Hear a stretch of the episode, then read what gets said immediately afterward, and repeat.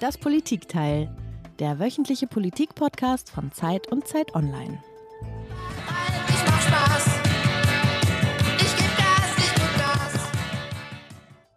Mensch, Peter, mit diesem Song von Markus, Ich will Spaß aus dem Jahr 82, sind wir nicht nur in meiner Jugend oder man muss traurigerweise sagen, ist eigentlich meine Kindheit gewesen, sondern wir sind schon mittendrin im Thema heute. Ich weiß nicht, ob es so viel Spaß macht, aber es geht auf jeden Fall um das Thema Gas.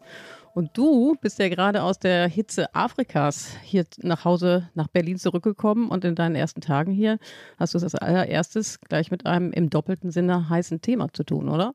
Ja, ja, ich bin so ein bisschen von der Hitze jetzt in die Wärme gekommen. Hier dreht sich ja alles um Wärme nach wie vor. Es ist schon ein bisschen bizarr. Ich bin ja vor acht Wochen aufgebrochen ähm, für einen äh, zweimonatigen Afrika-Trip, was übrigens ganz toll und sehr schön war.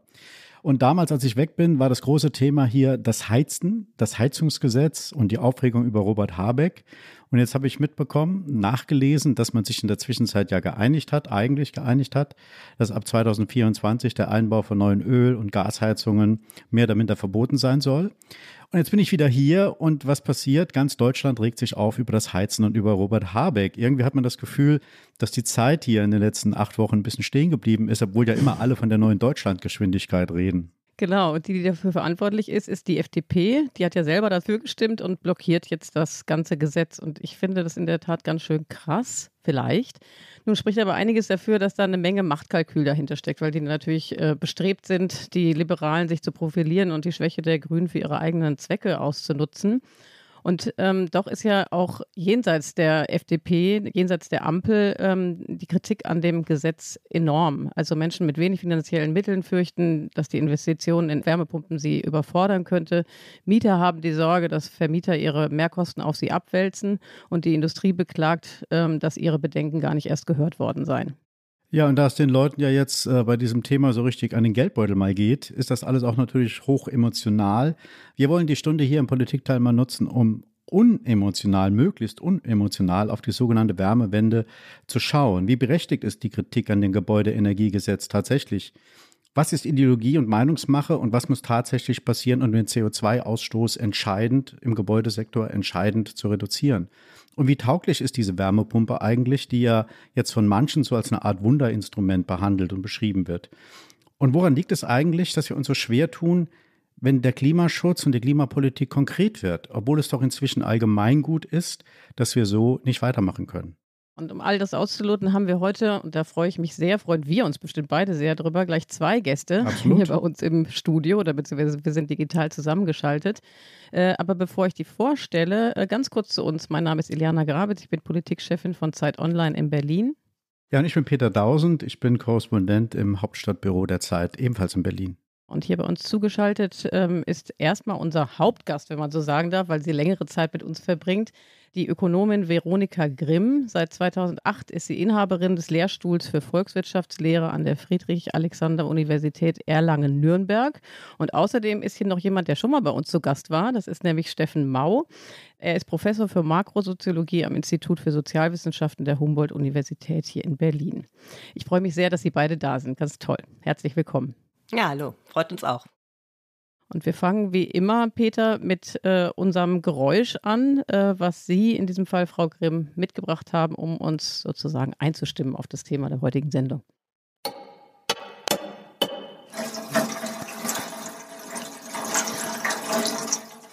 Das hört sich sehr skurril an, fast wie eine Klospülung.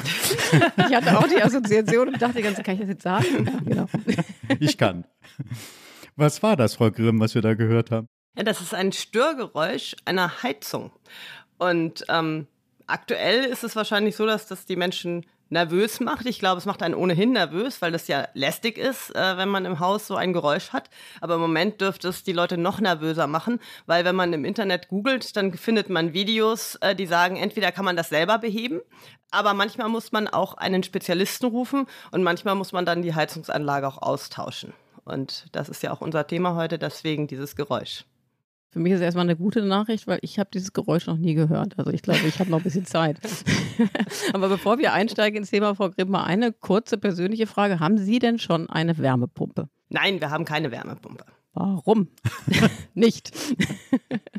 Weil wir eine Gasheizung betreiben, die noch nicht so alt ist, aber wir werden sicherlich auch irgendwann uns entscheiden müssen, was für eine Heiz- Heiztechnik da wir dann auswählen.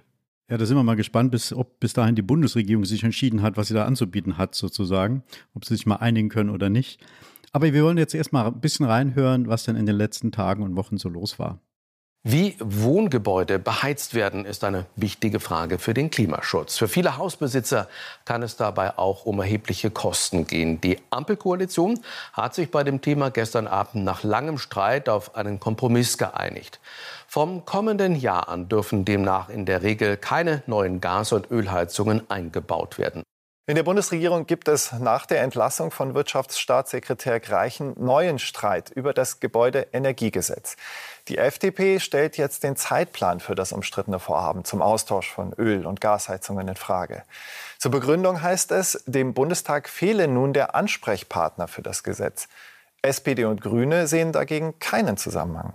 Der Streit über das geplante Heizungsgesetz wird immer mehr zur Belastungsprobe für die Ampelkoalition. Denn wegen der Bedenken der FDP wird der Gesetzentwurf in dieser Woche nicht wie vorgesehen in erster Lesung im Bundestag beraten. Damit steht der ursprüngliche Zeitplan auf der Kippe. Ja, also man kann feststellen, es ist ein großer Streit und es ist jede Menge Emotion in der Luft. Also mein Eindruck ist, ich weiß nicht, wie das bei den anderen Mitdiskutanten hier ist, auch im privaten Umfeld gibt es gerade kaum ein wichtigeres oder anderes Thema als die Wärmepumpe. Naja, vielleicht kaum ein anderes, aber es ist auf jeden Fall sehr viel diskutiert.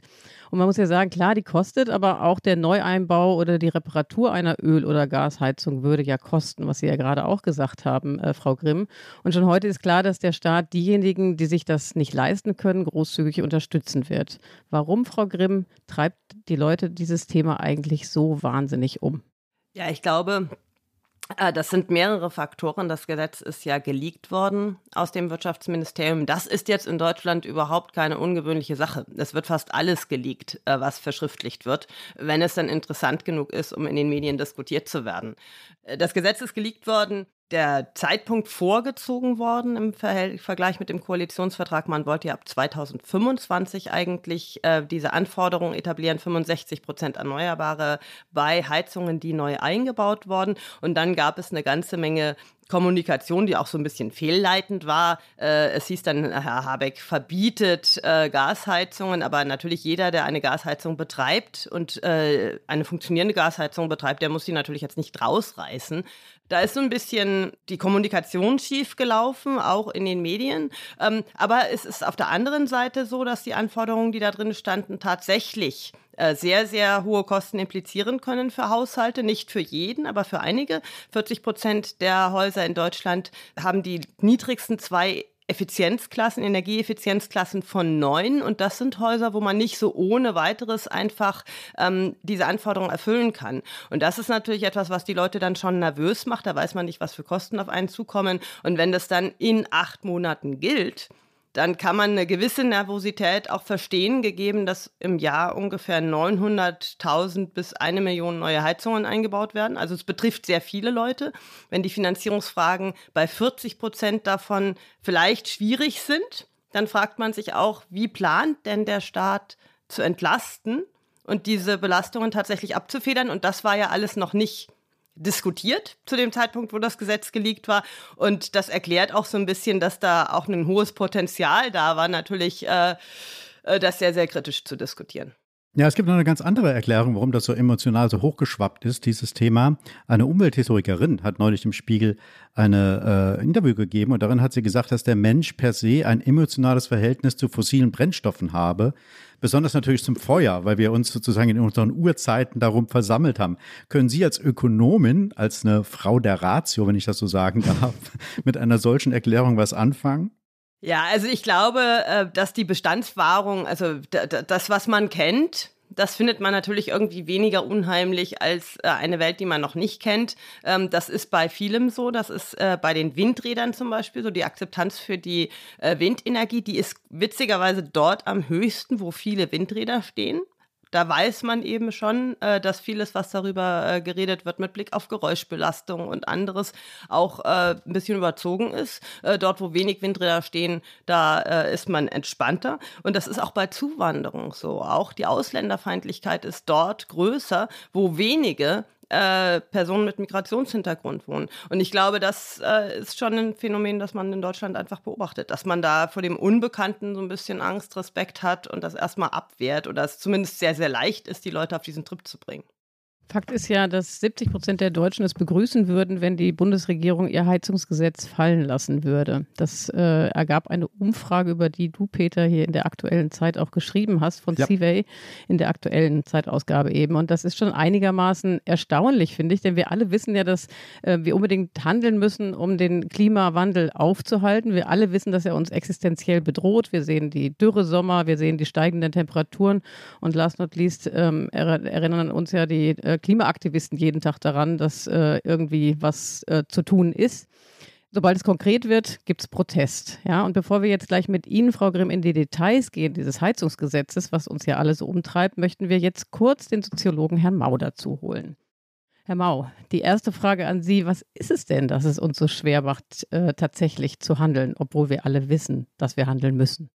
Ja, weil äh, ganz viele Parameter sozusagen dieses Gesetzesvorhabens unklar sind und äh, weil dieses Gesetzesvorhaben nicht in äh, ja, Begriffen von, von Gerechtigkeit, sozialpolitischem Ausgleich äh, und sonstigen Dingen gerahmt worden ist. Also es ist öffentlich erstmal sozusagen als eine technische Lösung äh, präsentiert worden, die man irgendwie politisch durchsetzen möchte. Und man hat sich viel zu wenig Gedanken darüber gemacht, wie man eigentlich die Akzeptabilität eines solchen Gesetzes herstellen kann. Äh, das kam ja dann auch erst Wochen oder Tage später, dass in öffentlichen Kommunikation auch handelnder, ja, sehr einflussreicher Politikerinnen gesagt wird, ja, wir müssen jetzt mal gucken, wie wir das sozialpolitisch flankieren können. Und bis heute ist eben unklar, wie das aussehen kann. Also Leute haben einen unglaublich starken Sinn für Gerechtigkeit, für Angemessenheit und vieles, was dieses Gesetz beinhaltet. Also da kommt der Widerstand äh, her. Also ich versuche das nur zu erklären vieles, was dieses Gesetz äh, beinhaltet, das führt eben zu Formen von, von Reaktanz, auf die dann natürlich andere ja, politische Parteien aufspringen und sehen, dass sie das da in gewisser Weise auch für sich kapitalisieren können. Und äh, so hat sich dieser Konflikt verhärtet. Und jetzt ist letzten Endes die Wärmepumpe irgendwie eine Chiffre für so einen größer gelagerten äh, Konflikt der äh, sozialökologischen äh, Transformation. Und äh, das finde ich schon bedauerlich, dass da auch aus meiner Sicht viele handwerkliche, also auch politisch äh, folgenreiche Fehler gemacht worden sind. Es ist ja auf die Rede, Herr Mau, vom äh, sogenannten Präventionsparadox. Also wenn die tatsächlichen Folgen noch zu wenig greifbar sind für die Leute, wähnt sich der Mensch in Sicherheit und verdrängt äh, die, das aufkommende Problem oder die aufkommende Katastrophe sogar. Und wenn Präventionsmaßnahmen ergriffen werden und erfolgreich sind, dann denkt der Mensch, so schlimm war es doch gar nicht, das war alles Panikmache im Vorher. Jetzt ist ja beim, beim Klimawandel ist es ja so, dass wir doch überall auch schon die Folgen sehen. Es ist ja nicht so, dass das nicht greifbar wäre für die Menschen und trotzdem stimmen sie einerseits dafür, Maßnahmen zu ergreifen und andererseits, wenn es konkret wird, weigern sie sich oft da mitzugehen. Wie erklären Sie sich das? Also das äh, sozusagen Gute bei dieser, bei diesen klimapolitischen Fragen ist, dass es eigentlich eine große gesellschaftliche Einigkeit über die Ziele gibt. Äh, also die sind ja gar nicht äh, umstritten, dass wir, äh, es gibt ganz wenig Klimaleugner in Deutschland, äh, dass wir uns nicht verändern müssen, das würde kaum jemand sagen und dass sich viele Leute Sorgen machen um äh, die Bedrohung durch den menschengemachten Klimawandel. Das ist auch letzten Endes gesellschaftlicher Konsens. Aber wie man da hinkommt, also mit welchen Verteilungskonsequenzen, mit welchen Belastungen für einzelne Gruppen. Das ist natürlich umstritten und das ist ein Verteilungskonflikt. Und ich glaube, wir tun nicht gut daran, immer nur so einen technischen Solutionismus, wenn man das so nennen möchte, äh, nach vorne zu bringen, indem wir eben sagen, ja, das können wir jetzt irgendwie äh, lösen, entweder durch äh, ein Gesetzesvorhaben, das sagt, da müssen jetzt diese 65 Prozent erneuerbare Energien dabei sein und die Wärmepumpe soll da zentral sein, oder es muss ein Emissionshandel betrieben werden. Äh, wir haben in unseren eigenen Forschungen relativ deutlich sehen können, dass sozusagen äh, so eine Art äh, ja, wie soll man das nennen? So eine, es gibt auch so etwas wie eine Ökologie der Arbeiterklasse und die sieht ganz, ganz anders aus als die jetzt bei den äh, besser betuchten oder höher gebildeten Schichten und die bezieht sich unglaublich stark auf sozialpolitische Fragen, auf Fragen äh, der Gerechtigkeit, des sozialen Ausgleichs. Äh, wir haben, wenn man Umfragen sich anschaut, dann sagen die äh, Leute, dass äh, ja die Forderung zum Beispiel nach umweltgerechten oder klimagerechten Verhalten viel zu wenig an arme oder einkommensschwache Gruppen denkt. Und ich glaube, dieses Gerechtigkeitsproblem ist zu wenig adressiert worden und da rührt auch viel Widerstand her. Und daneben, ich meine, die Leute handeln auch unter Unsicherheit. Also es ist ja, nicht so, dass es jetzt einen klaren Fahrplan gibt, wenn man, es geht ja nicht nur um die Wärmepumpe, sondern auch um die energetische Sanierung, Auswechseln von Fenstern, Fußbodenheizung und sonstige Dinge.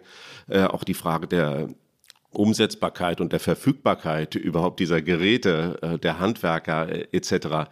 Also all das ist unklar und ich glaube, wenn man so ein großes Paket schnürt, das wir alle wollen und das äh, ja eigentlich unabdingbar ist, dann muss man das auch handwerklich äh, besser machen. Und äh, das ist nicht geschehen. Und deswegen gibt es jetzt eben so eine starke Blockadehaltung, hm. die befeuert wird. Klar, das wird auch politisch natürlich in gewisser Weise dann ausgenutzt, aber äh, ich glaube, man hätte das wirklich besser machen müssen.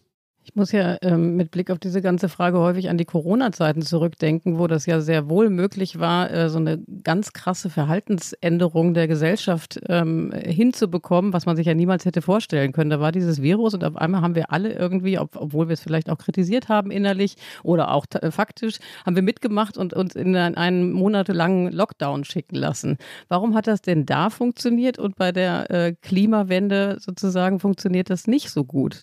Ja, weil die zeitlichen Fristen ganz andere waren. Also ich äh, verstehe im Prinzip diesen klimapolitischen Konflikt auch immer äh, hauptsächlich als Zeitkonflikt. Also es gibt eine Gruppe, die sagt, äh, äh, die Veränderungen, die gehen nicht schnell genug und sind nicht tiefgreifend genug und die anderen sagen, sie gehen zu schnell und werden übers Knie gebrochen. Und äh, wir müssen viel, viel stärker sozusagen auf dieser zeitlichen Achse äh, denken, auch wenn wir über Ausgleichsmaßnahmen nachdenken.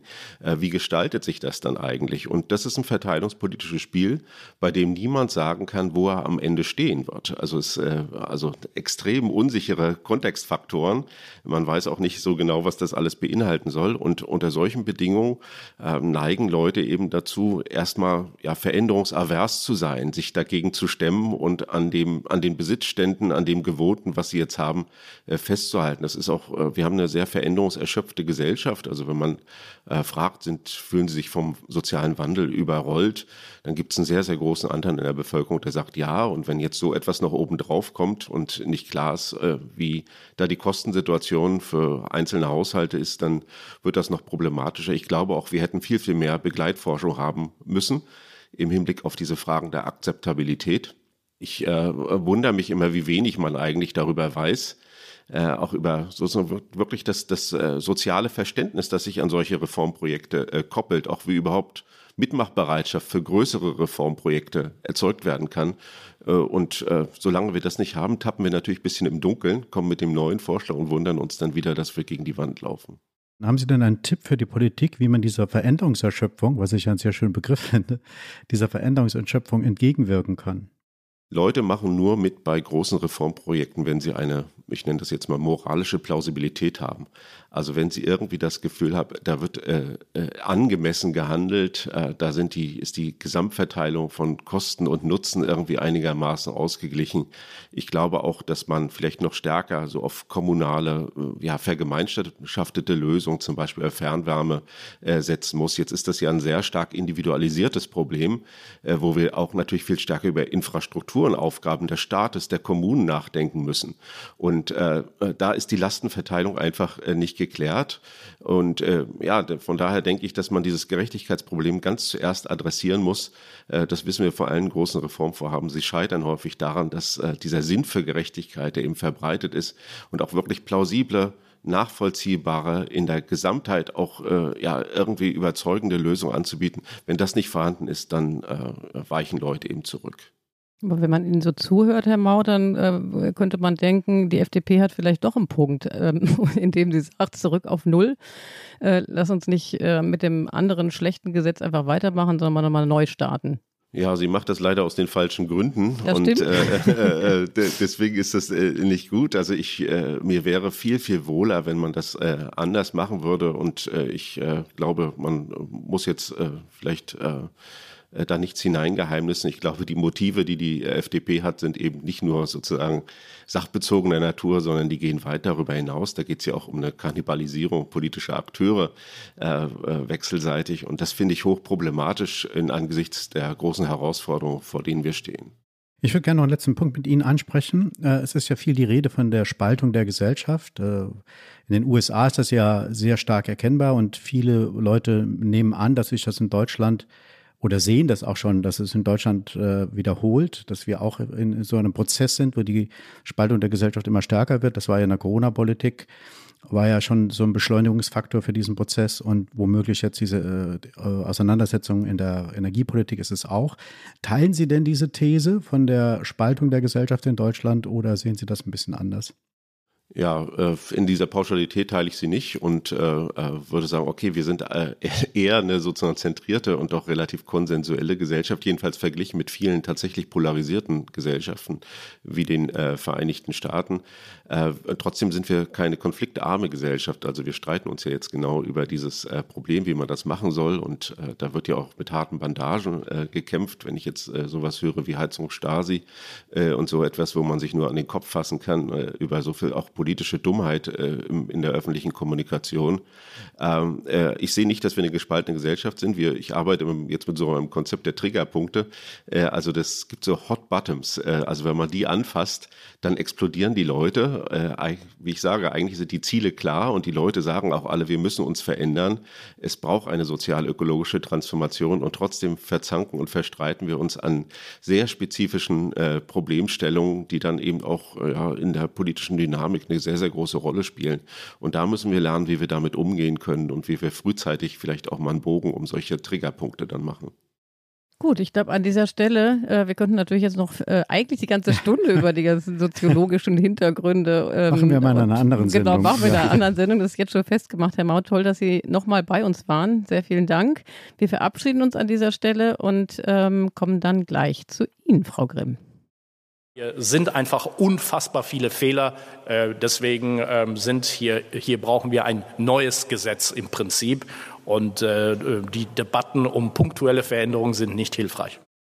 Es muss am Ende ein praktikables und bezahlbares Gesetz sein. Und was keinen Sinn machen würde, ist horrende Kosten auszulösen bei den privaten Haushalten, die dann der Steuerzahler wieder ausgleicht. Wir haben hier zwei FDP-Positionen gehört. Äh, zunächst den Generalsekretär Bijan Diersaray und dann Christian Dürr, den Vorsitzenden der FDP-Fraktion. Und jetzt mal die Frage an Sie, Frau Grimm, die ich eben auch Herrn Mau gestellt habe. Würden Sie es mit der FDP halten und fordern, angesichts der ganzen Gemengelage jetzt äh, das Gesetz gänzlich fallen zu lassen und einfach nochmal ganz von vorne anzufangen? Ja, ich glaube, das ist gar nicht die entscheidende Frage. Die entscheidende Frage ist ja tatsächlich, wie erreicht man tatsächlich wirksamen Klimaschutz und belastet die Leute nicht über die Maßen. Und äh, das Problem, das wir hier haben und das mit dem Gesetz nicht gelöst ist, ist, dass ähm, es sehr, sehr viele Leute gibt, die in schlecht sanierten Häusern wohnen und die nicht genug Geld haben, um äh, diese Kosten tatsächlich ähm, zu decken, die ihnen entstehen können, wenn sie ihre Heizungsanlage austauschen müssen. Ähm, man muss ja dann die Heizungsanlage austauschen. Man muss unter Umständen in einem sehr schlecht sanierten Haus, äh, 67 der, äh, Prozent der Gebäude wurden vor 1977 äh, gebaut. Also bevor überhaupt äh, Energieeffizienzanforderungen an Gebäude gestellt worden sind. Ähm, da gab es ja die erste Wärmeschutzverordnung. Das heißt, ähm, wir haben sehr, sehr, von denen sind natürlich einige saniert worden, aber es wohnen eben sehr, sehr viele Leute in Gebäuden, die äh, sehr schlecht saniert sind und auf die können hohe Kosten zukommen. Und dann ist eben die Frage, wie kann ich das ähm, decken? Jetzt kann man sagen, der Staat sollte da äh, unterstützen, aber wenn, man, wenn er das bei jedem und jeder tut, es gibt 40 Millionen Haushalte in Deutschland. Das ist ein riesiger Aufwand, sowohl administrativ die ganzen Anträge zu bearbeiten, als auch von der schieren Summe, äh, die da ausgegeben wird. Und man unterstützt dann natürlich auch sehr, sehr viele Leute, die das gar nicht brauchen. Also plädieren Sie für eine soziale Staffelung, wenn ich das richtig verstehe? Das ist aber ad- administrativ eben extrem schwierig ähm, umzusetzen. Ähm, einerseits, weil man müsste ja dann wirklich alles überprüfen, sozusagen, ob jemand berechtigt ist. Und bei ungefähr einer Million Anträge pro Jahr äh, ist einfach überhaupt nicht klar, welche Administration das machen soll. Und es gibt dann natürlich auch Anreizeffekte. Das heißt, wenn ich da an der Grenze bin, dann würde ich mir ja dauernd überlegen, arbeite ich jetzt mehr oder weniger, damit ich vielleicht in den Genuss dieser Förderung komme. Und solche negativen Arbeitsanreizeffekte möchte man ja auch nicht provozieren. Also da sind sehr, sehr viele ungelöste Fragen bei diesem Gesetz. Ich vermute auch, dass die Diskussion jetzt in die Richtung geht, dass man besonders belastete Gruppen ausnimmt. Aus der SPD und auch aus dem Bundesrat kam ja schon die Forderung, die Rentner auszunehmen, nicht nur die über 80-Jährigen. Das war ja ursprünglich mal ein Vorschlag. Aber wenn man jetzt die Rentner ausnimmt, dann ist das Gesetz eigentlich ein zahnloser Tiger, weil das sind die, die in den unsanierten Gebäuden mit den alten Heizungen wohnen, zum ganz, ganz großen Teil. Und dann muss man ohnehin nochmal überlegen, was macht man jetzt eigentlich, um den Klimaschutz sicherzustellen. Dann wird das Gesetz das garantiert nicht gewährleisten. Insofern, ob man das jetzt alles nochmal neu aufzieht oder ob man einfach sagt, man denkt nochmal weiter, man verabschiedet das jetzt in einer abgemilderten Form, sodass der Protest nicht zu groß ist. Aber darüber hinaus muss man dann überlegen, wie schafft man es tatsächlich im Wärmebereich, äh, die Klimaschutz, die Emissionsreduktionsziele zu erreichen. Aber eigentlich, das, was Sie jetzt alles gesagt haben, ist ein ziemliches Bankrotturteil, oder? Zu diesem Gesetz, weil äh, die soziale Abfederung ist ja eigentlich das wesentliche Element, was äh, zu einer sozialen Akzeptanz führen würde. Wenn ich Sie richtig verstanden habe, sind Sie der Auffassung, dass äh, das eigentlich viel zu kompliziert ist und äh, im Grunde genommen gar nicht manageable ist für den Staat. Das würde doch eigentlich dann schon heißen, nachbessern bringt am Ende auch nicht wirklich was, wenn dann ein zahnloser Tiger rauskommt. Ja, ich glaube, äh, man muss schon mit einer Mischung arbeiten. Ich glaube, Vorgaben sind natürlich gut. Also erreichbare Vorgaben, auch die Energieeffizienzvorgaben, die an Neubauten gestellt werden, im Rahmen von Sanierungen gemacht werden. Das ist natürlich sinnvoll, dass da dass es da Normen gibt sozusagen, die man erreichen muss und auf die man sich auch koordiniert. Aber das wird das nicht rausreißen. Ähm, insofern und äh, die Vorstellung, dass wir jetzt äh, innerhalb von so kurzer Zeit bis 2045 alle zwingen, ihre Gebäude zu sanieren und das dann auch noch so abfedern können, ähm, dass das jeder sich leisten kann, das ist natürlich eine sehr optimistische Vorstellung. Man muss sich auch mal klar machen, wie weit wir bisher gekommen sind. In ähm, den letzten Jahren haben wir, in den letzten 30 Jahren ungefähr, haben wir ungefähr eine CO2-Minderung äh, von 40 Prozent äh, geschafft seit 1990. Und dasselbe, diese 40 Prozent, wollen wir jetzt in den nächsten sieben Jahren auch schaffen. Das ist eine riesige Herausforderung. Ja, die 40 Prozent, die erreicht wurden, wurden ja zum Großteil erreicht durch die Deindustrialisierung sozusagen der DDR. Äh, das war ja ein ganz großer Faktor, der da eine Rolle gespielt hat. Mir ist ja, aber jetzt, noch jetzt verstärken Sie mein Argument noch. Ne? Also genau, genau. Ja. Das ist, äh, das, das illustriert einfach die Herausforderung. Es ist eine große Herausforderung. Natürlich müssen wir im Wärmesektor sehr, sehr viel erreichen, aber dadurch, dass wir für jeden einzelnen Vorgaben machen und dann es auch nur auf das Heizungssystem beziehen, werden wir wahrscheinlich dieses Ziel nicht erreichen. Wir müssen ja eigentlich alle drei. Es gibt drei wesentliche Faktoren dabei. Es gibt das Heizungssystem, es gibt die Gebäudehülle äh, und die Sanierung der, äh, des Gebäudebestands geht seit Jahren auch zu langsam voran. Immer nur ein Prozent des Gebäudebestands jährlich statt zwei Prozent, was eigentlich äh, schon immer das Ziel war. Und dann gibt es die gegenläufige Entwicklung des Wohnraums pro Person. Der Wohnraum pro Person ist äh, seit dem Jahr 2000 um 24 Prozent angestiegen und hat quasi alle Erfolge auch konterkariert in gewissem Maß. Und ähm, da muss man jetzt natürlich an alle Dinge ran. Und das schafft man wahrscheinlich nicht mit einem Gesetz, das sich nur auf die Heizungstechnik fokussiert. Ja, man kann, man kann natürlich auch nicht den Leuten vorschreiben, jetzt in kleinere Wohnungen umzuziehen. Das wird natürlich auch nicht funktionieren. Mir ist noch nicht so ganz klar, ehrlich gesagt, wie ein Gesetz aussehen müsste, das Sie für sinnvoll halten. Könnten Sie das irgendwie beschreiben? Ja, ich glaube, dass man in den sauren Apfel beißen muss und die CO2-Bepreisung im Gebäudesektor etablieren muss. Und zwar so, dass die CO2-Bepreisung so ausgestaltet ist, dass die Emissionsreduktionsziele damit durchgesetzt werden. CO2-Bepreisung im Rahmen von einem Emissionshandel, von einem Handel von ähm, CO2-Zertifikaten würde ja bedeuten, man kann sozusagen, wenn man Emissionen verursacht, Zertifikate kaufen ähm, aber die Zertifikatsmenge ist auch so begrenzt, dass die Emissionsreduktionsziele insgesamt bis zum Beispiel 2030 ähm, erreicht werden.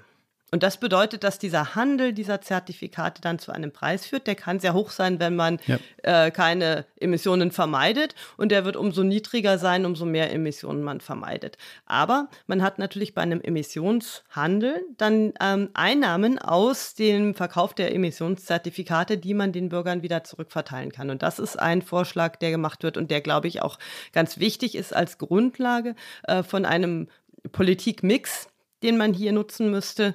Ähm, man nutzt die Einnahmen aus dem Emissionshandel, um pro Kopf der Bevölkerung das Geld zurückzugeben. Und das bedeutet, dass Menschen mit sehr geringen Emissionen, und dazu gehören auch die unteren Einkommensklassen, die würden aus so einem System eigentlich netto als Gewinner hervorgehen, weil die mehr zurückkriegen pro Kopf, wenn es pro Kopf gleich verteilt wird, als sie einzahlen durch die Emissionen, die sie verursachen. Und das wäre etwas, was die soziale Abfederung im weiten Umfang gewährleisten würde. Nicht für jeden Härtefall. Es gibt auch Leute, die haben sehr, sehr ineffiziente Heizungssysteme. Es gibt Leute, die müssen, wenn man jetzt die Mobilität einbeziehen würde, weit mit dem Auto zur Arbeit fahren. Und da müsste man natürlich genau hingucken. Aber ähm, eben bei viel weniger Einzelfällen. Und ähm, dieses System äh, sollte man, glaube ich, etablieren. Und dann kann man darüber hinaus natürlich viele Aktivitäten noch vorantreiben über Standards, über Anforderungen, die die Emissionen schneller reduzieren. Und das würde wiederum dazu führen, dass der Preis nicht so hoch steigt und die Menschen nicht so stark belastet würden. Das wäre allerdings dann doch eine komplette Neufassung äh, einer, einer Wärmewende. Ne? Also dann könnten wir mit diesem bisherigen Gesetz, so wie ich es verstehe, nicht weitermachen, sondern müssten nochmal zurück auf Null. Aber äh, lassen Sie mich noch eine Frage nachsetzen. Und zwar, äh, Sie haben ja eigentlich gesagt, dass möglicherweise die Menschen mit niedrigem Einkommen sogar die Gewinner sein könnten, wenn man das so formulieren darf. Ähm, aber eigentlich ist es doch so, dass sie in erster Instanz doppelt belastet würden. Der CO2-Preis würde steigen.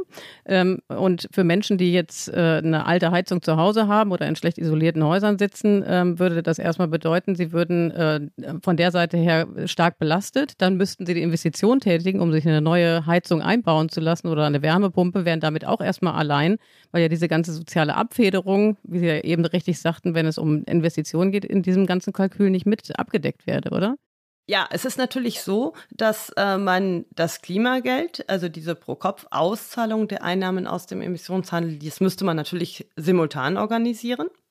Ähm, und es wäre auch wichtig, eigentlich das anzukündigen, bevor man dann tatsächlich den Emissionshandel anschärft. Und beim Emissionshandel ähm, oder ähm, bei der CO2-Bepreisung wäre es ja auch nicht so, dass von heute auf morgen der Preis ins Unermessliche steigen muss. Den kann man auch so ausgestalten, dass man die Zertifikate zeitlich verschieben kann. Das ist auch in vielen Emissionshandelssystemen so, so dass man sich in Zeiten, wo noch relativ viele Emissionen anfallen, eben die Zertifikate aus der Zukunft borgen kann und dann später ähm, weniger Spielraum hat. Und dann muss man natürlich parallel ähm, sehr viele sehr viel Anstrengungen da rein investieren, dass möglichst schnell investiert wird, um CO2-Emissionen zu vermeiden. Und umso mehr dann schnell vermieden wird, umso weniger restriktiv ist dann natürlich das Handelssystem.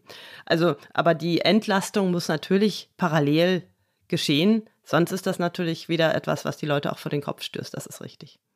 Dann sind wir in einem großen Dilemma, weil wir haben ja nicht so viel Zeit. Also es ist ja jetzt schon so, dass ähm, Robert Habeck allem voran, aber auch die SPD beispielsweise Druck macht und sagt, wir müssen jetzt dieses Heizungsgesetz äh, vor der Sommerpause über den Tisch kriegen, ähm, weil äh, ne, äh, wir unter Zeitdruck agieren und natürlich am Ende geht es um die Erreichung der Klimaziele. Wenn wir jetzt so einen neuen, äh, kompletten Paradigmenwechsel vornehmen würden, wie Sie ihn eben skizziert haben, geben Sie mir doch mal eine Idee, wie lange sowas dauern würde. Wir haben ja eben von Herrn Mau auch gehört, dass es eigentlich noch viel mehr Forschung bedürfte, ähm, um eben äh, auch die soziale Akzeptanz vielleicht ein bisschen zu prognostizieren und äh, flankierende Maßnahmen zu ergreifen, damit das besser wird. Was sehen Sie für zeitliches Szenario, würde man jetzt Ihrem Vorschlag folgen?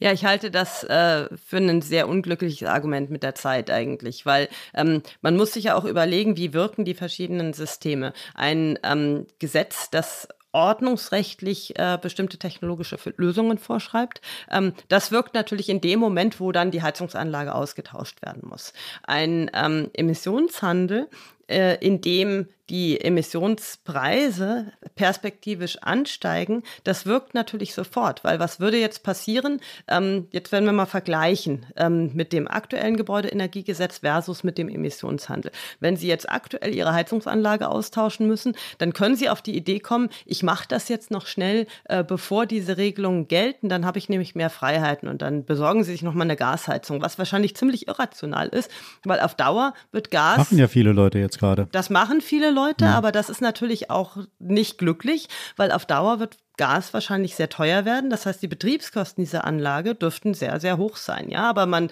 ähm, äh, man äh, macht dann so einen Panikkauf, weil man denkt, oh, da droht was, was ich noch nicht genau einschätzen kann. Ähm, also ähm, schaue ich jetzt mal schnell, dass ich mich, äh, dass ich mich bevor diese Regelung gelten noch organisiere. Und ähm, mit dem Emissionshandel, was passieren würde, wäre, Sie holen sich einen Energieberater. Der Energieberater rechnet Ihnen aus, was kostet die Gasheizung in Anschaffung und Betrieb. Sie, der rechnet Ihnen aus, was kostet kostet zum Beispiel eine Wärmepumpe oder eine andere Lösung in Anschaffung und Betrieb. Und dann wird natürlich, wenn klar ist, dass äh, über den Emissionshandel die Reduktionsziele beim CO2 durchgesetzt werden, dann ist völlig klar, der Preis steigt. Und dann wird die Gasheizung sehr, sehr schlecht abschneiden in diesem Vergleich der beiden Heizungssysteme. Und ähm, bei so einer Anschaffung von einer Heizung, die dann 20, 30 Jahre eingebaut ist, ist es ja nicht so, dass das Spontankäufe sind. Ähm, da holen sich die Leute schon eine Beratung und die Energieberater sind ja genau dazu da, um da die verschiedenen Optionen zu bewerten. Und deswegen wirkt ein Emissionshandel, wenn man jetzt gesetzlich festschreibt, wie es dann geschehen soll und das auch verlässlich macht, wirkt der Emissionshandel sofort und führt dazu, dass ähm, die klimapolitisch unattraktiven Lösungen einfach weniger gewählt werden. Und das muss eigentlich auch das Ziel sein. Ja, wir haben doch momentan schon eine Situation, wo die Leute im höchsten Maße verunsichert sind. Äh, sie wissen nicht, äh, welche Regelungen wann greifen. Wenn man jetzt nochmal kommt, was Sie ja gerade tun, sozusagen nochmal einen Paradigmenwechsel, nochmal eine ganz neue Methode ähm, einfordern, äh, haben Sie nicht die Befürchtung, dass da die Verunsicherung noch größer wird und der soziale Unfrieden noch größer wird in dieser Lage? Ja, es ist ja gar keine ganz neue Methode. Wir haben ja schon den Emissionshandel in den Bereichen Gebäude und Verkehr im Rahmen des äh, Bundesemissionshandelsgesetzes. Der Preis steigt stückweise bis 2025 und soll dann auch in einen Emissionshandel überführt werden. Es ist noch nicht ganz klar ausgearbeitet, wie ähm, scharf das Gesetz und dieser Emissionshandel dann greifen soll. Da müsste man nachschärfen, aber würde eben auch auf bestehenden Instrumenten aufsetzen können. Und wir haben auch in der EU ja jetzt Ende letzten Jahres beschlossen, dass auch in der EU im Bereich Wärme und Verkehr ein Emissionshandel kommen soll ab 2027. Und das ist natürlich ein System, das auf der einen Seite äh, ne, sehr, sehr klar in die Richtung zeigt, wir wollen Emissionen verringern im Bereich äh, Gebäude und Mobilität. Ähm, und das am Ende aber auch effizient ist in dem Sinne, dass die Leute Entscheidungen treffen zu Zeitpunkten, wo ihnen das möglich ist, zu Zeitpunkten, wo die Entscheidungen anstehen. Es betrifft eben Gebäudehülle, es betrifft ähm, das Heizungssystem, aber es betrifft unter Umständen auch Entscheidungen, ähm, in wie viel Wohnraum kann ich mir eigentlich leisten? Und es ist die Entscheidung der Menschen selber, die dann gegeben die Klima politisch mit Blick auf die Klimaziele auch realistischen Preisniveaus, weil das ist ja einfach die Realität. Man bepreist ja sozusagen diesen Schaden an der Umwelt, ähm, den man selber verursacht durch sein Verhalten und durch sein ähm, durch seinen Konsum. Und ähm, diese Entscheidungen beziehen die Leute dann in ihre privaten Entscheidungen ein. Äh, und der Preis steigt ja auch nicht von heute auf morgen auf 180 Euro, sondern der Preis wird langsam steigen, ähm, sodass man dann eben Stück für Stück sein Verhalten an diese Rahmenbedingungen anpasst. Und ich glaube, das ist die ehrlichere Art, das zu machen. Ähm, jetzt kann man natürlich sagen, andere ordnungsrechtliche Maßnahmen kosten weniger, aber das ist eigentlich nicht richtig, weil Ordnungsrecht führt immer dazu, dass am Ende ähm, die Entscheidungen ineffizient effizient getroffen werden, dass sich Leute, die sich das jetzt aktuell nicht leisten können, diskretionär zwinge, gerade ihre Heizungsanlage auszutauschen, ohne dass sie ihre Gebäudehülle sanieren konnten, ähm, dass, man, dass die Leute in sehr, sehr großen äh, Gebäuden wohnen, obwohl das eigentlich realistisch nicht darstellbar ist für sie. Und am Ende haben wir da viel mehr Verwerfungen und gerade in diesen Bereichen wie Wärme ist es so, dass natürlich das für einige Leute wirklich dann an die Existenz geht auch, ne? weil diese ordnungsrechtlichen Rahmenbedingungen für sie wirklich überhaupt nicht darstellbar sind. Jetzt haben wir sowohl hier im Politikteil als auch Gesamtwirtschaft oder gesellschaftlich das Problem, dass wir zwei komplett diametral unterschiedliche Ansätze diskutieren. Und ich tatsächlich, da kommen wir dann vielleicht später dazu, ich weiß gar nicht, wie man das zusammenführen soll, weil wir eigentlich in einer Situation sind, wo alles auf dieses Heizungsgesetz zuläuft. Aber lassen wir es mal bei, äh, beiseite. Ich glaube, eine, ein Faktor, den, äh, das, der, der beide Themen oder Ansätze verbindet oder eine große Herausforderung für beide darstellt, ist der Fachkräftemangel. Also Sie haben ja eben selber gesagt, sowohl äh, auch bei Ihrem Modell, bei dem von Ihnen propagierten Modell, braucht es Energieberater, braucht es natürlich auch Menschen, ähm, Handwerker, die diese Wärmepumpen einbauen, ähm, und all die Fragen stellen sich eigentlich bei beiden Ansätzen. Ähm, wie groß ist dieses Problem des Fachkräftemangels Ihrer Ansicht nach? Ist das vorgeschoben oder ist das was, was am Ende wirklich äh, die Wärmewende, egal welche Methode wir jetzt wählen, äh, tatsächlich äh, zu, zu Fall bringen oder wirklich deutlich erschweren könnte? Nein, das ist überhaupt nicht vorgeschoben. Dazu haben wir im vergangenen Jahresgutachten im Sachverständigenrat ein gesamtes Kapitel geschrieben, eben weil das Problem wirklich drängt, ähm, weil wir wirklich bei den Fachkräften auch sehen müssen, ähm, dass wir kluge Zuwanderung ähm, organisieren, dass wir äh, das Bildungssystem darauf ausrichten, dass möglichst viele Menschen tatsächlich ihre Potenziale auch nutzen können. Und das ist ein ganz großes Problem, der Fachkräftemangel. Und das ist auch ein Grund, warum auch ähm, der Emissionshandel alleine das Problem nicht richten wird. Der Emissionshandel ist sozusagen etwas, was im Hintergrund wirken kann und sicherstellen kann, dass wir unsere Klimaziele tatsächlich erreichen. Und das könnte durchaus auch eine gewisse Spannung aus der Gesellschaft nehmen, weil ein ganz großer Teil der Diskussionen entsteht ja dadurch, dass wir es nicht hinbekommen, Maßnahmen zu beschließen, die tatsächlich die Erreichung der Klimaziele sicherstellen. Und das ist ja mit dem Gebäudeenergiegesetz genauso. Ähm, jetzt ist es so, dass äh, der Emissionshandel dem äh, Gebäudeenergiegesetz ja überhaupt nicht widerspricht. Man kann das durchaus beschließen, hat dann bestimmte Anforderungen, bestimmte Standards, wahrscheinlich in abgemilderter Form. Man wird ähm, die Bedingungen, die da gestellt werden, etwas lockern, ähm, hat den Emissionshandel im Hintergrund, um die Zielerreichung sicherzustellen. Und dann muss man eben gerade zum Beispiel aufgrund des Fachkräftemangels ähm, versuchen, die Sanierung ähm, und alles, was man tun muss, um überhaupt eine äh, klimafreundliche Wärmeversorgung zu organisieren, ähm, um das mit möglichst wenig Arbeitskräften und administrativen Aufwand zu realisieren. Und dafür muss man eigentlich schauen, dass man in die Kommunen geht. Es gibt ja schon Bestrebungen zur kommunalen Wärmeplanung. Das ist ja jetzt auch schon etwas, was jetzt gerade schon wieder durch die Medien geistert und auch äh, dieses ähm, ähm, auch als übermäßige Kontrolle seitens äh, der Bundesregierung beschrieben wird, ist es aber gar nicht. Wir brauchen schon jetzt eine Erfassung äh, der aktuellen Wärmeversorgung und ähm, dann eine Planung, die wahrscheinlich auf kommunaler Ebene stattfindet und in den Quartieren, wo man dann zum Beispiel in den Kommunen bestimmte Quartiere zusammen saniert. Und das hat natürlich äh, viele Vorteile. Es gibt Synergieeffekte. Man braucht nicht ganz so viele Planer, nicht ganz so viele Handwerker. Äh, man kann die Prozesse dann koordinieren, hat weniger administrativen Aufwand und man kann eben auch die Netze ertüchtigen. Äh, man muss ja, wenn man jetzt eine große Anzahl an Häusern mit Wärmepumpen zum Beispiel versorgt, dann braucht man ja auch eine Stärkung der Verteilnetze, damit überhaupt diese Wärmepumpen betrieben werden können, damit eben der Strom äh, bei den Häusern auch äh, in ausreichender Menge ankommen kann. Und all das könnte man in kommunalen Quartierssanierungen organisieren und viel, viel schneller machen, gebündelt machen und könnte dann auch das Tempo erreichen, das man jetzt erreichen muss. Das wird man nämlich mit Einzelsanierungen definitiv nicht erreichen, weil der Aufwand übersteigt alles, was man mit dem aktuellen Fachkräftepotenzial leisten kann. Ich würde gerne mal ein Schlagwort in die Debatte einbringen, die, die, das die FDP immer verwendet, Technologieoffenheit. Äh, die FDP scheint es sehr wichtig zu sein, dass das festgeschrieben wird in einem Gesetz, damit man künftig auch mit beispielsweise mit Wasserstoff heizen kann. Jetzt sagen ja viele, diese Menge von Wasserstoff äh, sind gar nicht, ist gar nicht herstellbar in absehbarer Zeit. Äh, und im Endeffekt müssen wir dann doch wieder weiter Gas verfeuern. Was halten Sie von, von diesem Schlagwort der Technologieoffenheit und der Gefahr des weiterhin Verfeuerns von Gas? Ja, ich glaube, die beiden Pole sind wieder einfach nicht zielführend. Es ist weder zielführend, sich äh, auszurechnen in, in einem Systemmodell, wie die zukünftige Welt aussehen soll und dann zu versuchen, das umzusetzen. Es ist aber auch ähm, wahrscheinlich nicht zielführend, sich einzureden, man hat ähm, eine Technologieoffenheit, die dazu führt, dass in der Zukunft schon noch Lösungen kommen werden, die das Problem sehr, sehr günstig richten. Und das sollte man den Menschen natürlich nicht suggerieren. Gleichzeitig ist es natürlich schon so, dass man gerade in einem so heterogenen Bereich wie der Wärmeversorgung ähm, gut daran tut, möglichst viele Optionen offen zu halten, aber klar zu machen, am Ende muss man die CO2-Emissionen reduzieren mit den Energieträgern, die verfügbar sind. Und ich würde Ihnen zustimmen, dass Wasserstoff für den Wärmebereich sicherlich äh, bei weitem nicht die Rolle spielt, die ihm da teilweise zugeschrieben wird.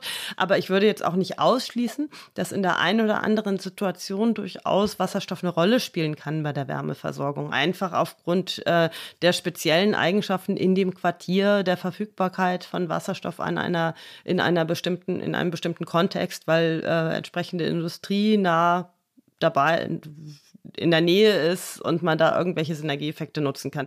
Das kann sein, wird nicht die größte Rolle spielen, aber diese zentrale Planung, dass man sich vorstellt, man weiß schon, wie die Welt von morgen aussieht und das organisiert man dann äh, per Ordnungsrecht, das wird auch nicht funktionieren. Also es muss schon so ein Mittel, Mittelding zwischen beiden sein. Es muss äh, Leitplanken geben durch Ordnungsrecht, äh, durch mhm. Standards, aber ich glaube, man muss auch Systeme etablieren, die den Menschen nachher die Möglichkeit geben, die für sie äh, günstigste Lösung zur Erreichung der Ziele zu wählen.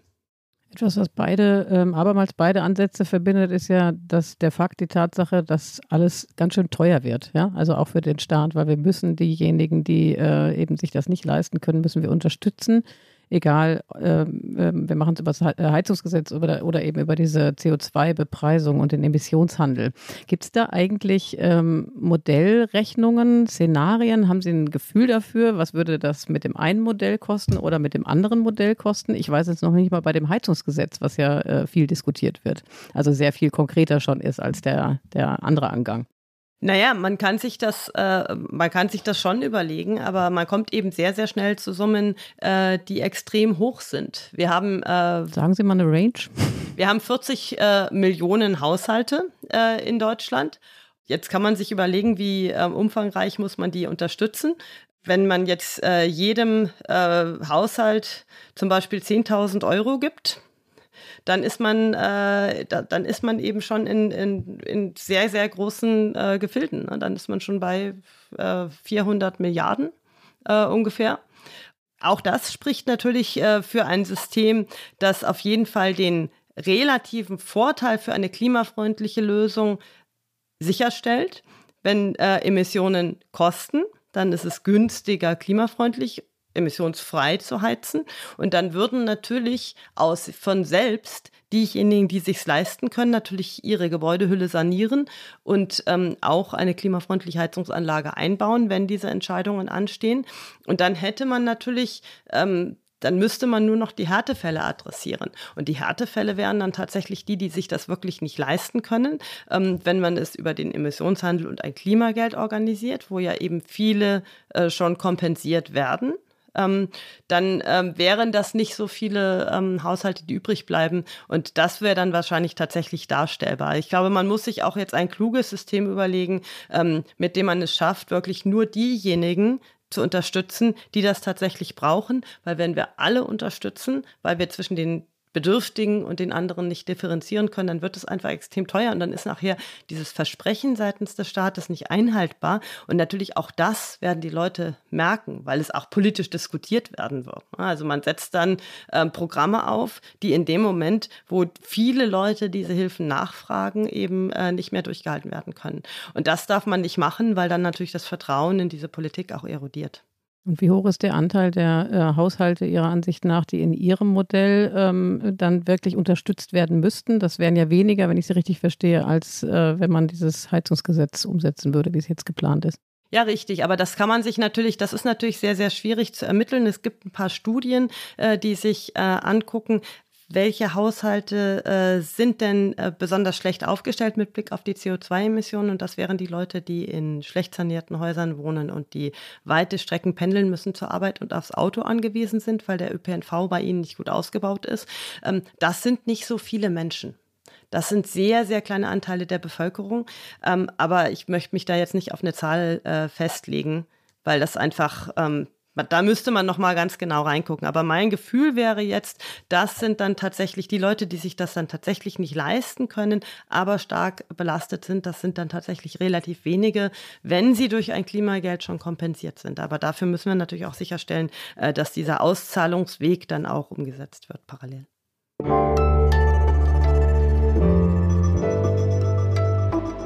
Die Flop 5. Ich glaube, wenn ich hier mal intervenieren darf oder muss, mit Blick auf die Uhr, äh, ist es jetzt, glaube ich, an der Zeit, auf unsere sehr beliebte Rubrik, die Flop 5 zu kommen, bevor wir dann in einer letzten äh, Runde nochmal äh, in eine politische Wertung kommen. Frau Grimm, das kommt auch noch auf Sie zu. Aber jetzt wollen wir erstmal, jetzt wollen wir doch erstmal die Flop 5 hören. Also Dinge, die Sie in dem ganzen, in der ganzen Debatte um das Gebäudeenergiegesetz und im Heizungshammer und was auch alles an Schlagworten in den letzten Wochen äh, zu hören und zu lesen war, was Sie da nicht mehr hören und sehen können. Wenn Ihnen da was einfällt, legen Sie mal los. Erster Flop.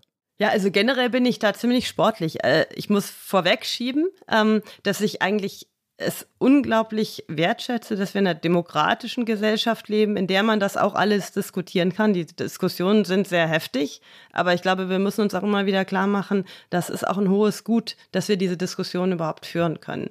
Das vorweggeschoben.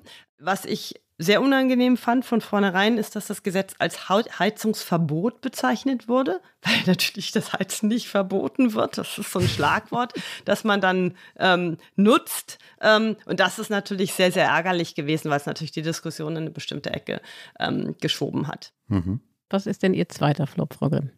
Der zweite ist eigentlich, dass man sich immer gegenseitig vorwirft, dass man keinen Klimaschutz möchte. Ich glaube, das ist eben nicht der Punkt. Ich glaube, es gibt ganz unterschiedliche Ansätze, wie man sich vorstellt, dass man Klimaschutz ähm, gut und auch sozial umsetzen kann. Und ich glaube, in beiden Fraktionen sozusagen äh, andere Vorstellung dazu, davon, wie man Klimaschutz auch sozial gestalten kann.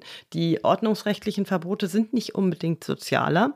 Ähm, und wenn man den Emissionshandel und das Klimageld vorschiebt, damit, um das andere abzuräumen, dann ist das natürlich auch nicht besonders sozial, aber die Vorschläge an sich haben natürlich beide äh, sehr, sehr plausible Komponenten und vielleicht sollte man sich eigentlich eher einigen, die Dinge zu kombinieren, also ordnungsrechtliche Vorgaben zu kombinieren mit marktlichen Lösungen, anstatt sich da gegenseitig immer in die Ecke zu schieben, dass man ja eigentlich nur alles verhindern will. Das wäre der zweite Punkt. Haben Sie einen dritten? Ja, ich habe. Der dritte äh, sind die extrem hohen CO2-Preisprognosen, die dauernd an die Wand gemalt werden. Ich finde das auch sehr ärgerlich, ähm, weil man ja äh, sich, äh, viele sind gerechnet mit aktuellen Technologien und unter der Annahme, dass sich wenig verändert. Wenn die Preise perspektivisch steigen, was dann in einer Marktwirtschaft passiert, ist, dass sich die Menschen und die Unternehmen äh, Lösungen ausdenken, wie CO2 möglichst schnell vermieden werden kann, damit der Preis nicht so steigt. Und natürlich hätte auch die Politik einen unglaublich starken Anreiz, wenn sie sich bindet auf Systeme, die eben ähm, Emissionen bepreisen. Wenn viele Emissionen auftreten, hätte auch die Politik einen starken Anreiz, äh, viel zu tun, damit Emissionen vermieden werden. Also diese hohen Preisprognosen sind manchmal echt jenseits allen, was plausibel ist, sich vorzustellen. Ähm, und das ist natürlich auch, um Angst zu machen und äh, das System zu diskreditieren. Und das finde ich auch sehr ärgerlich. Und was wäre eine realistische Prognose und keine alarmistische Prognose? Ganz kurz. Ja, das, es gibt natürlich sehr große Spannbreiten, die man da sehen kann. Aber ähm, man muss natürlich viele Dinge einbeziehen. Ähm, äh, man muss einbeziehen, äh, dass technologisch Weiterentwicklung stattfindet, dass natürlich äh, Quartierssanierungen, um Emissionen zu reduzieren, auch viel, viel attraktiver werden, wenn so ein CO2-Handel etabliert ist, dass man auch Technologien entwickelt, die tatsächlich Emissionen äh, reduzieren. Also CCS, CCU brauchen wir in der ähm, Energiewende eh, sonst schaffen wir die Klimaziele auch nicht. Und ähm, äh, wenn man das das alles zusammennimmt, dann würde ich sagen, sind solche Prognosen von 300 bis 600 Euro jenseits dessen, ähm, was man erwarten würde 2030. Okay. Und Ihr vierter Flop? Sind wir schon beim vierten? Ja, ne? Ja, wir sind schon. ja, der vierte Flop ist dieses Argument, äh, dass man nicht mehr viel Zeit hat und jetzt durchgreifen muss. Ähm, das verkennt einfach, äh, dass Menschen natürlich Regelungen antizipieren. Und es kann sein, dass wenn ich erwarte, äh, dass es teuer wird, dass ich dann viel schneller agiere, als wenn mir jetzt etwas verboten wird. Also dieses Argument ist auch so ein bisschen vorgeschoben und ähm, baut einen Druck auf, der dann natürlich immer dazu gedacht ist, die eigene Lösung in den Vordergrund zu stellen. Wir haben noch einen letzten Flop. Ja, was mir auch auf die Nerven geht, ist das Moralisieren, das Einteilen in gut und schlecht. Ähm, ich glaube, äh, dass mittlerweile, und äh, ich glaube, da muss man auch sehen, dass wirklich äh, alle Politiker in einem demokratischen System einfach dafür kämpfen, die Dinge möglichst gut zu machen. Man hat unterschiedliche Vorstellungen, wie das passiert, und es ist, glaube ich, sehr viel wert, diese unterschiedlichen Vorstellungen aneinander zu reiben. Okay, ich habe Ihnen ja schon angedroht, dass Sie am Ende nicht um eine politische Einschätzung noch äh, drum herumkommen. Wir müssen jetzt aber zuerst mal dafür zwei O-Töne hören. Dass es nicht aufgesetzt wird, ist aus meiner Sicht ein Wortbruch gegenüber der Vereinbarung, den wir nach dem Koalitionsausschuss getroffen haben. Da steht klar drin, wir wollen diesen Prozess vor der parlamentarischen Sommerpause abgeschlossen haben. Das wird jetzt mit der Verschiebung nicht mehr möglich sein. Ja, das bedauere ich und das nervt mich auch. Äh, denn es nervt auch die Fraktionsspitzen und äh, die FDP muss in der Lage sein, auch zu belastbaren Beratungen im Deutschen Bundestag zu kommen. Das kann man nicht außerparlamentarisch machen. Wir sind in einer Koalition.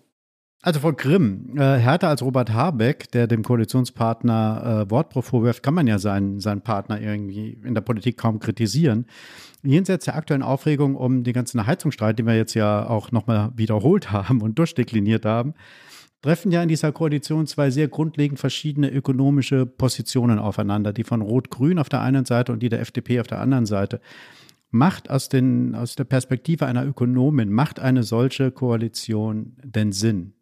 Ja, meine Hoffnung zu Beginn der Koalition war eigentlich, dass man äh, die Dinge kombiniert, die wirklich zukunftsgerichtet sind, nämlich äh, die klare klimapolitische Ausrichtung der Grünen äh, mit den marktorientierten Ansätzen der FDP, die ja auch dazu führen würden, dass jeder in der Gesellschaft äh, durch Anreiz in die Lage versetzt wird, wirklich den Beitrag zu leisten, den er leisten kann und will, aber trotzdem Zielerreichung gesichert ist. Das passiert nun nicht. Ähm, man äh, versucht sich da eigentlich gegenseitig äh, das Wasser abzugraben und sich da auch jeweils mit seinen Ansätzen äh, durchzusetzen und aneinander zu reiben.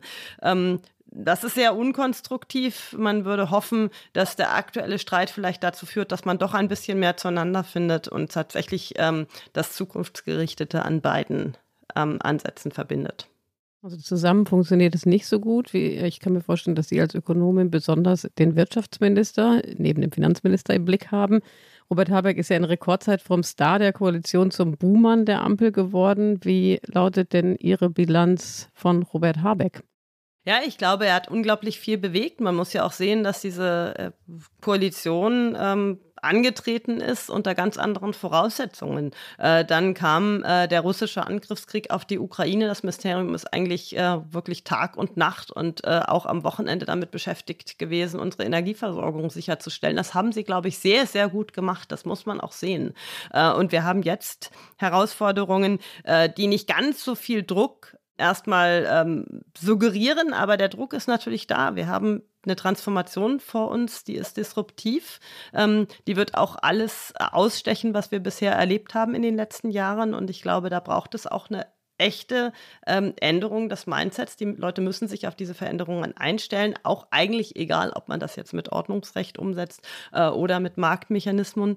Ähm, Mut zur Veränderung wird auf jeden Fall gebraucht und ich glaube, da hat Robert Habeck auch sehr viel Drive, den Leuten immer wieder zu erklären, es braucht diese Veränderung äh, und da auch, hat er auch eine große Ehrlichkeit.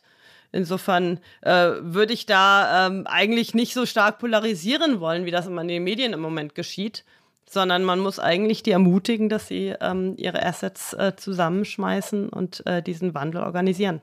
Das ist ja eigentlich fast schon sehr, ein sehr positiver Ausblick. Wir wollen ja am Schluss immer einen positiven Ausblick haben, aber ein, zu einem weiteren möchte ich doch nochmal nötigen sozusagen. Was macht Ihnen eigentlich Hoffnung, dass es doch noch zu einer in der Ampel einvernehmlichen für die Bürger sinnvollen Lösung in dem ganzen Heizungsstreit kommt? Ja, ich ähm, habe die Befürchtung aktuell, dass ähm, wir wahrscheinlich sehr viele Ausnahmen von diesem Gesetz erleben werden und das Gesetz eigentlich sehr zahnlos mit Blick auf den Klimaschutz den Bundestag verlassen wird. Ähm, und ich habe die Hoffnung, dass man dann mit Blick auf Emissionshandel und äh, die Quartierssanierung auch Ansätze verfolgt, die dann äh, es ermöglichen, dass die Klimaschutzziele auch erreicht werden. Und das wäre auch die richtige Kombination. Also es kann durchaus sein, dass aus diesem Streit am Ende der richtige Weg auch resultiert in einer sinnvollen Kombination an marktlichen Instrumenten und ordnungsrechtlichen Elementen. Ja, und da Ihre Hoffnung größer ist als die Befürchtung, ist das natürlich ein positiver Ausblick, gar keine Frage. Genau. Vielen herzlichen Dank, Frau Grimm, für die Stunde, die Sie mit uns hier geteilt haben und uns alle ein bisschen schlauer gemacht haben. Ja, ich danke Ihnen. Und äh, ja, die Debatte wird weitergehen. Sie werden wahrscheinlich noch in anderen Zusammenhängen äh, auch mal interviewt werden. Und ähm, ich bin mal gespannt, wie sich das alles entwickelt. Ich hoffe, dass es nicht noch mal zwei Monate dauert. Ähm, ich noch mal nach Afrika fahren muss, bis dann irgendwie eine Lösung irgendwie kommt. Wir werden es sehen. Und herzlichen Dank nochmals und äh, sehr gerne bei einer anderen Gelegenheit nochmal bei uns im Podcast. Vielen Dank. Ja, gerne. Also ich muss die Bohrgeräusche mal kurz im Hintergrund, die ja immer wieder hier auftauchen, mal ein bisschen erläutern und entschuldigen. Ich glaube, hier wird gerade eine neue Wärmepumpe installiert. Ich, ich wollte es gerade vorschlagen. Ich, genau. Solange das nicht das Betriebsgeräusch ist nachher. liebe Hörerinnen und Hörer, wenn Sie Ihnen das auch gut gefallen hat ähm, oder wenn Sie sich beschweren wollen, wenn Sie etwas kritisieren wollen, wenn Sie uns Themen mit auf den Weg geben wollen, dann schreiben Sie uns gern an unsere E-Mail-Adresse daspolitikteil.zeit.de. Und in der nächsten Woche, Peter, haben wir beiden, nachdem wir uns ja so lange hier nicht gesehen haben, genau. das Vergnügen, nochmal hinter dem Mikrofon zu setzen. und schön. ich glaube, wie du es so schön gesagt hast, Tina und Heinrich haben wärmefrei, was ja in doppelter Hinsicht stimmt, denn ich glaube, nächste Woche wird es richtig heiß. Habe ich zumindest gehört. Genau, und da wollen wir uns noch bedanken ganz zum Schluss, ne? Bei Frau Grimm allem voran, aber auch bei Pia und Ole, dem Team von dem Pool Artist, bei ähm, Carlotta für die Unterstützung bei der Recherche und bei dem Zusammensammeln von den O-Tönen. Und Herrn Mau dürfen wir nicht vergessen. Da möchten wir uns auch nochmal bedanken, obwohl er uns mittlerweile schon verlassen hat. Der hat noch andere Termine. aber auch ihm nochmal ein herzliches Dank. Und ja, dann wir hören uns und hören uns nächste Woche und Frau Grimm bei nächster Gelegenheit. Vielen Dank. Tschüss. Tschüss. Tschüss.